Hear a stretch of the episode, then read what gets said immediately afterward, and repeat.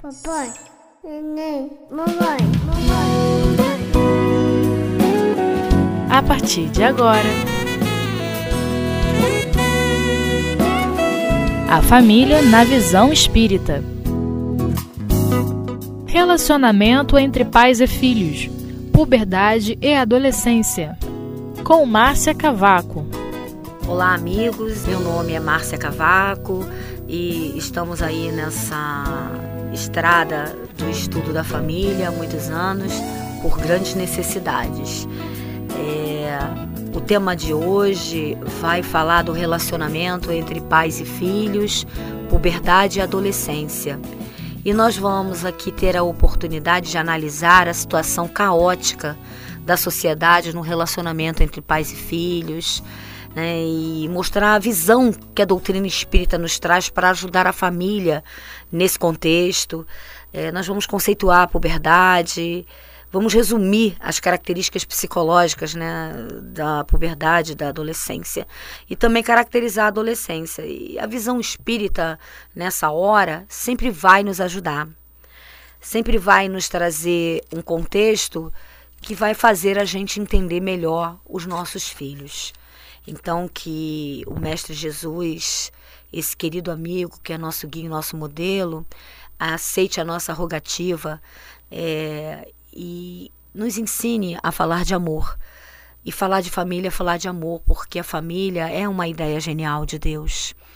Sendo assim, meus irmãos, vamos estudar muito família, porque a luz da compreensão, é, o entendimento para um relacionamento é, amplo na sociedade está dentro do lar, dentro do lar. Né? E o Lúcio, ele cita no livro dele Jesus no Lar, é, que Jesus, quando vai fazer o culto cristão na casa de Pedro, ele fala que o lar é um curso ligeiro para a fraternidade que desfrutaremos na vida eterna. Sofrimentos e conflitos naturais em círculo são lições.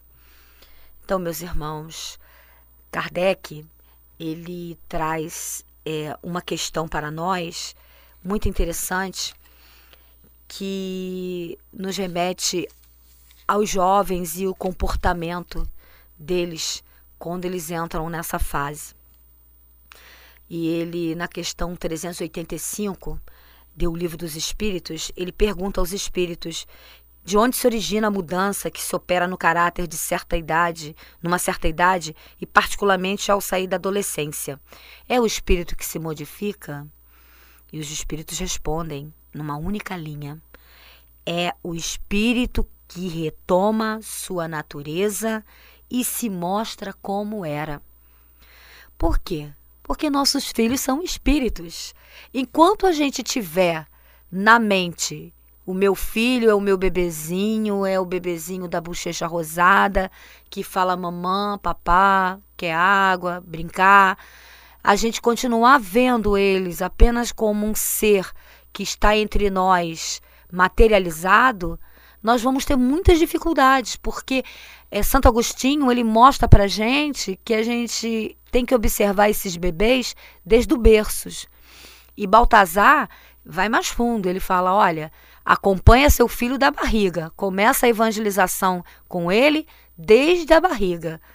Então, o espírito toma a sua natureza numa certa idade. E como nós estamos num momento de transição bem aguçado, bem bem evidente, a infância está bem bem menor. Hoje em dia, os psicólogos começaram a classificar a adolescência, que era considerada pré-adolescência, com 11 anos.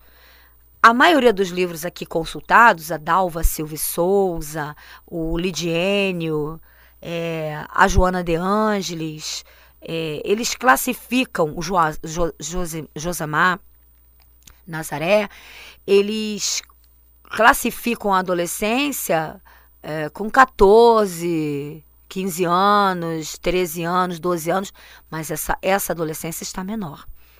Os jovens de hoje estão com um pensamento e um sentimento bem diferente dos jovens da nossa época. É, porque eu posso falar porque já passei dos 50. Então, hoje em dia, eles têm um, um, um, comportamento e uma espécie de questionamento bem diferente. Mas tem uma idade que é mais é, complexa. E essa idade abrange é, dos 11, 12 até os 17, né, até os 16 anos. Porque aí já começa a mudar mesmo. E Kardec, ele traz para gente algumas questões que ele fala, né? As crianças são seres que Deus envia a novas existências e para que não possam acusá-lo de uma severidade muito grande, ele lhes dá de todos a aparência da inocência. Mesmo que se trate de uma criança de natureza má, cobre-se suas más ações com a inconsciência de seus atos. Essa inocência não representa uma superioridade real sobre o que eram antes. Não é a imagem do que deveriam ser. E se não o são, é apenas sobre elas que recai o tormento. Bom, muito bem. Ainda bem, né, que é assim. Porque já pensou uma criança pequenininha falar que detesta o pai, que odeia a mãe, que não gosta daquela casa, que não quer morar ali, que quer isso, que quer aquilo. Eles já são exigentes naturalmente com todo um controle desde bebezinho. Imagina então se ele se revela muito mais rápido e muito antes. Então, é, os espíritos nos sinalizam que nós temos sim que olhar, que analisar, que observar, porque a gente não sabe o que está naquele invólucro. Nós não temos é, bola de cristal e nem eles vêm com uma bula quando nascem.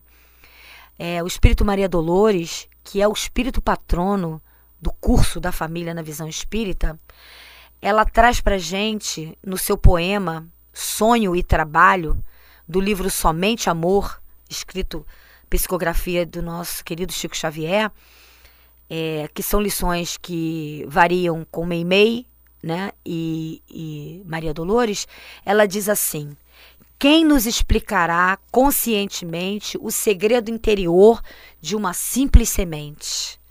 É verdade. Onde a gente pode avaliar o que está dentro da semente? E eles não vêm mesmo com um receituário, uma bula para dizer: mamãe, papai, faz assim, faz assim, porque esse daqui ele vai apresentar esse comportamento. Não. Isso é combinado no plano espiritual. Isso é, é tudo acertado no plano espiritual, no planejamento reencarnatório da criança que vai virar, que vem, esse espírito que vem evoluir, começando como criança, e dos próprios pais.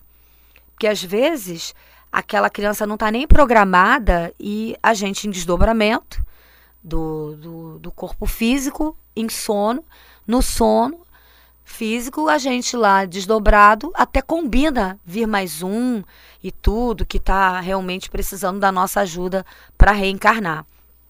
Então, é, a gente tem que se basear aqui na Terra numa educação é, que permeie o exemplo, o respeito, o amor, é, para que essa semente dê um bom fruto, né? Ou uma boa árvore. Né? Então, é, como a gente pode definir adolescência? No livro, eu falei o nome dele errado, agora vou corrigir, me perdoem. Joamar, né? Nazaré.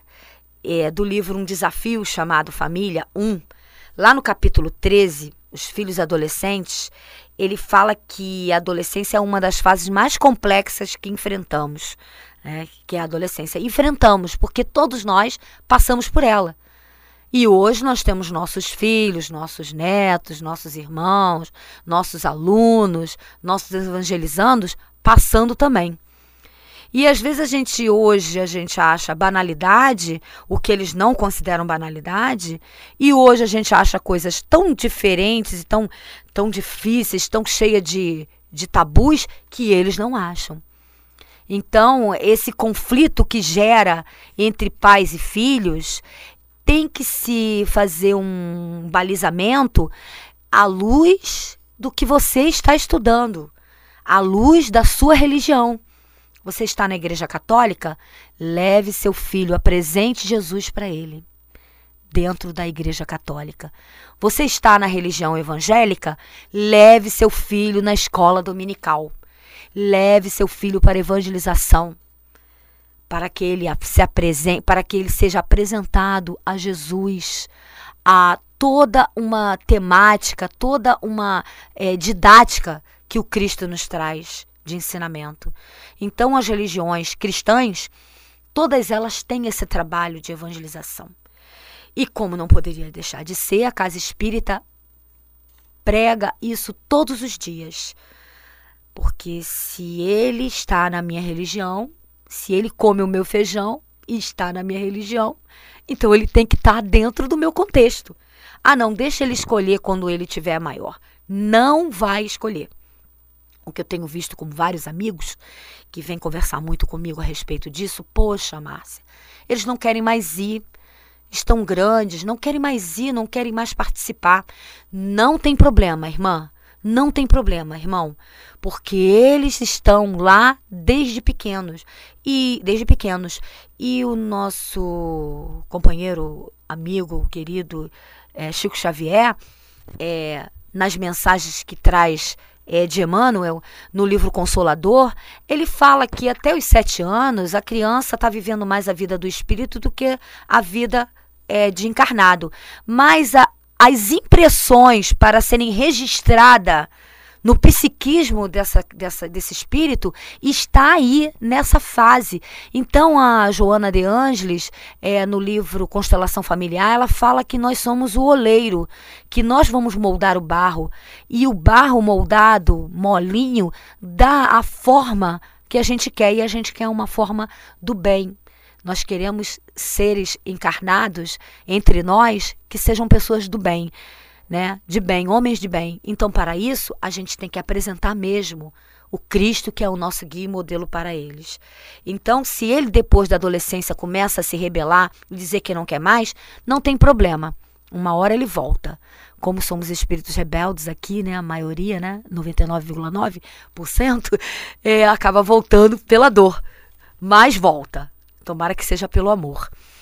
Então a adolescência, ela diz assim, que é aquel, aquele período situado desde o início da puberdade, aproximadamente 12, 13 anos, mas como eu tinha dito antes aqui, isso tem acontecido bem antes, até atingir o estado adulto.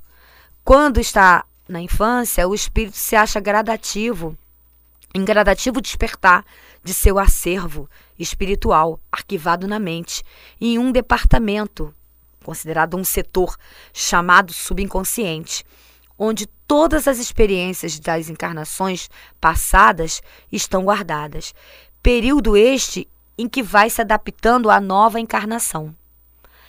Quando a adolescência chega, este, quando a adolescência chega, esse processo está completado e paulatinamente abre-se as comportas dessa imensa represa que é o subconsciente, liberando toda a carga de tendências, instintos, gostos, desejos, ideais, sentimentos, vícios, virtudes que o espírito está trazendo em seu rico passado de experiências multimilenares, criando um torvelinho na razão e no sentimento do jovem, que passará a demonstrar transformações crescentes da personalidade, com mudanças bruscas do comportamento. Então, voltando aqui na 385, ele fala: é o espírito que retoma a sua natureza e se mostra como era, com toda a sua bagagem, porque tudo está armazenado no perispírito, nosso HD, nosso disco rígido. E ali ele veio à Terra, ele parou num estágio, quando desencarnou, em que aquelas condições que ele está agora precisam ser trabalhadas, melhoradas, aperfeiçoadas e adquirir novas. E a gente vem para dar 100% certo. Ninguém vem para dar errado. Então, é, vamos dar fazendo uma pequena pausa para o intervalo e daqui a pouco a gente retoma nosso bate-papo sobre a adolescência.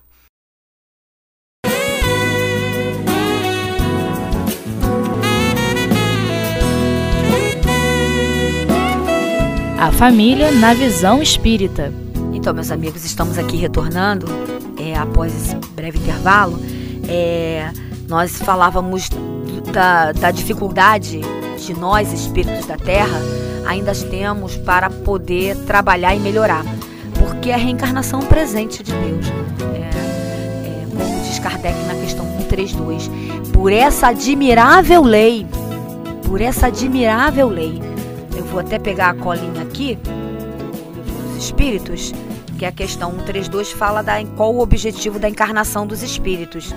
E um pedacinho da nota de Kardec né, sempre muito ilustrativa, sempre muito didática, suas notas, ele fala, né, é, por essa admirável lei, deixa eu, é, aqui que ele fala, é assim que por uma lei admirável de sua providência, tudo se encadeia, tudo é solidário na natureza. Ele fala exatamente da questão é, da reencarnação. Então, a reencarnação ela vem para nos ajudar a reajustar aquilo que ficou né, é, entrevado, é, entravado e, e não foi resolvido, né? Ficou aquele entrave. Então, é, continuando aqui a explicação do Joamar, ele fala né, que ele revela os, os, o adolescente, ele é quase que um bipolar, né? Porque ele revela uma expansão das emoções, uma instabilidade emocional. Ora ele tá alegre, ora ele tá triste, ora ele tá entusiasmado, ora tá desalentado, né? são períodos de revolta, aqui a gente fala que rebelde sem causa, né? Não existe rebelde sem causa, né, gente? Introspecção, meditação, exaltação e um imenso vigor de vitalidade das forças físicas e psíquicas. Muito idealismo, e nessa fase inicia-se o despertar da sexualidade, provocando uma alteração brusca na maneira de ver e conduzir a sua própria vida. É um choque. Né? Na verdade, é um choque emocional, como diz o livro Adolescência e Vida, em que ele tinha um corpinho de criança, de repente ele começa a ter um corpo de adulto, ele começa a ter transformações na voz, no corpo, no comportamento, as outras pessoas vão vendo ele de forma diferente e os pais, né, gritam com eles às vezes numa tremenda é, falta de paciência e caridade, né? Eu já lhe falei que você não é mais criança. Para com essas besteiras. E aí, quando ele quer dar um passo maior, ele quer ir no cinema sozinho com os amigos, ele quer ir para pizzaria rodízio com os amigos no aniversário de um deles, e o pai, nada disso, sozinho você não vai. Você é muito criança. E isso confunde a cabeça das crianças, confunde a cabeça dos adolescentes, porque ele não é criança para fazer um monte de coisa, mas ainda é criança para fazer as outras que ele quer fazer. Opa, como é que fica isso? Né? Então, para os pais, agora já é o capítulo 14, né? Há de se tomar cuidado para o pai também não ser o pai adolescente, uma mãe adolescente. Nós somos os adultos e tutores desse espírito que está na nossa tutela, mas é filho de Deus. Nós não podemos nos igualar a eles e ser o amiguinho, o coleguinha e tentar fazer tudo igual, usar roupa igual. É, a, gente pode acompanhar, mas é diferente. Nós temos que mostrar autoridade moral, não é autoritarismo, é autoridade moral. É mostrar que existe alguém dentro daquela casa, existem pessoas dentro daquela casa que vão permear aquela educação. Porque há bastante tempo atrás eu assisti o um encontro de pais evangelizadores e a companheira, a nossa querida Deusa Nogueira, ela fez o estudo de abertura do, do encontro e ela falou: não pense que os jovens não precisam de limites. Eles precisam sim, porque eles até cobram isso dos pais. Tanto é que é verdade que os amigos do meu sobrinho quando a minha irmã é, ele estava assim entrando no período da adolescência, com 13 anos, é, na casa da minha irmã, tudo muito certinho, horário para almoçar, horário para estudar, né, horário para tudo, e ela cobrava, né, Aleph vem comer, vem fazer isso, vem fazer aquilo. E eles lá estudando, jogando videogame, né? Aí ela botava a mesa para todo mundo para comer e um dos meninos comentou com a mãe e a mãe depois comentou com a minha irmã. Poxa, mas é, eu não sei que meu filho vê lá na sua casa, que é qualquer coisa, porque ele vive falando, ah, mãe, porque na casa do Aleph é assim, porque na casa do Aleph tem lugar para comer, porque na casa do Aleph não vê televisão comendo, não sei o quê. Depois de uma certa idade, você não consegue mais controlar isso, mas até onde ela pôde fazer, e ele viu a diferença que na casa dele não tinha nada disso. Então é complicado, porque não é a casa perfeita, a casa da minha irmã, não é a casa perfeita, mas é a casa que tem o limite, né, norteia o ser humano ali. Por quê? Porque quando ele crescer, que ele cresceu já, que ele vai para a rua, que ele vai viver uma vida de relação lá fora, ele vai ter outra disposição, outra disposição, né, mental. É, no, quando o Joamar falou dessa questão da, da tipo uma usina, a Joana de Ângeles fala que a antena psíquica ela abre para o mundo espiritual. Então há de se tomar cuidado com o que ele está aprendendo, com o que ele está estudando, com quem ele está, quais os filmes que ele está vendo, que amigos que. Você tem que realmente cercar o seu filho por fora para ver, balizar. Porque às vezes ele usa exemplos e quer ser bem aceito na tribo lá da moçada e começa a fazer coisas totalmente fora do contexto da própria família. Por isso que a gente fala muito que os pais têm que se pautar no exemplo. Não adianta falar para o filho que ele não pode fumar, que ele não pode beber, que ele não pode chegar tarde em casa, se você faz tudo isso. Não adianta você querer que a moça tenha um comportamento né, exemplar e não fique muito sensualizada e coisa e tal, se você não faz isso, se você. Porque essas conversas sobre sexo tem que ser feita dentro de casa. Não é na rua que ele vai aprender, não, porque na rua ele vai aprender de forma errada. Então, Joamar fala assim. É uma frase de Emanuel: é indispensável amparar convenientemente a mentalidade juvenil. Os pais precisam se conscientizar de que o lar deve ser uma escola, uma oficina, um hospital espiritual, onde os filhos recebam o know-how necessário para aproveitarem a oportunidade abençoada da reencarnação. Impossível em uma educação sem evangelho. É impossível uma educação sem evangelho, sem diálogo, sem disciplina, sem amor, sem corrigendo e sem bons exemplos. A Joana fala no livro SOS é, Família que se a família vai mal, toda a sociedade pereclita. Toda a sociedade também vai mal. E é isso que nós estamos vendo na atualidade. As pessoas ensinando seus filhos a ter e não a ser tem muita diferença. Tem um livro muito bom, ele não é espírita, mas eu recomendo, que é o livro é, da Tânia Zaguri, ou Zaguri, que fala do limite sem trauma, que é a educação com amor, ensinando o que a criança pode ou não fazer e seguir, e o que o jovem deve é, constituir. Vamos ensinar o dever para os nossos filhos. Vamos ensinar para ele que o nosso direito termina quando do outro começa. Ontem estávamos indo pela é, rodovia que tem é, uma estrada que tem pedágio e passou uma moto pela gente fazendo uma certa é, assim uma, uma, espécie de infração de trânsito, cortando, cortando, cortando, e ela estava com a placa com um papelão. Era uma, uma moto com dois jovenzinhos, não mais que 20 anos, não sei, estavam de capacete, mas pareciam ser muito novos. E eu falei, observa, falei para meu esposo, observa o que ele vai fazer com aquela placa, com aquele papelão. Dito e feito, quando abriu a guarita do pedágio, ele passou batido junto com o carro. Então, em casa a gente aprende o que a gente não deve fazer. Mas se mais tarde eles fizerem, não é mais culpa nossa.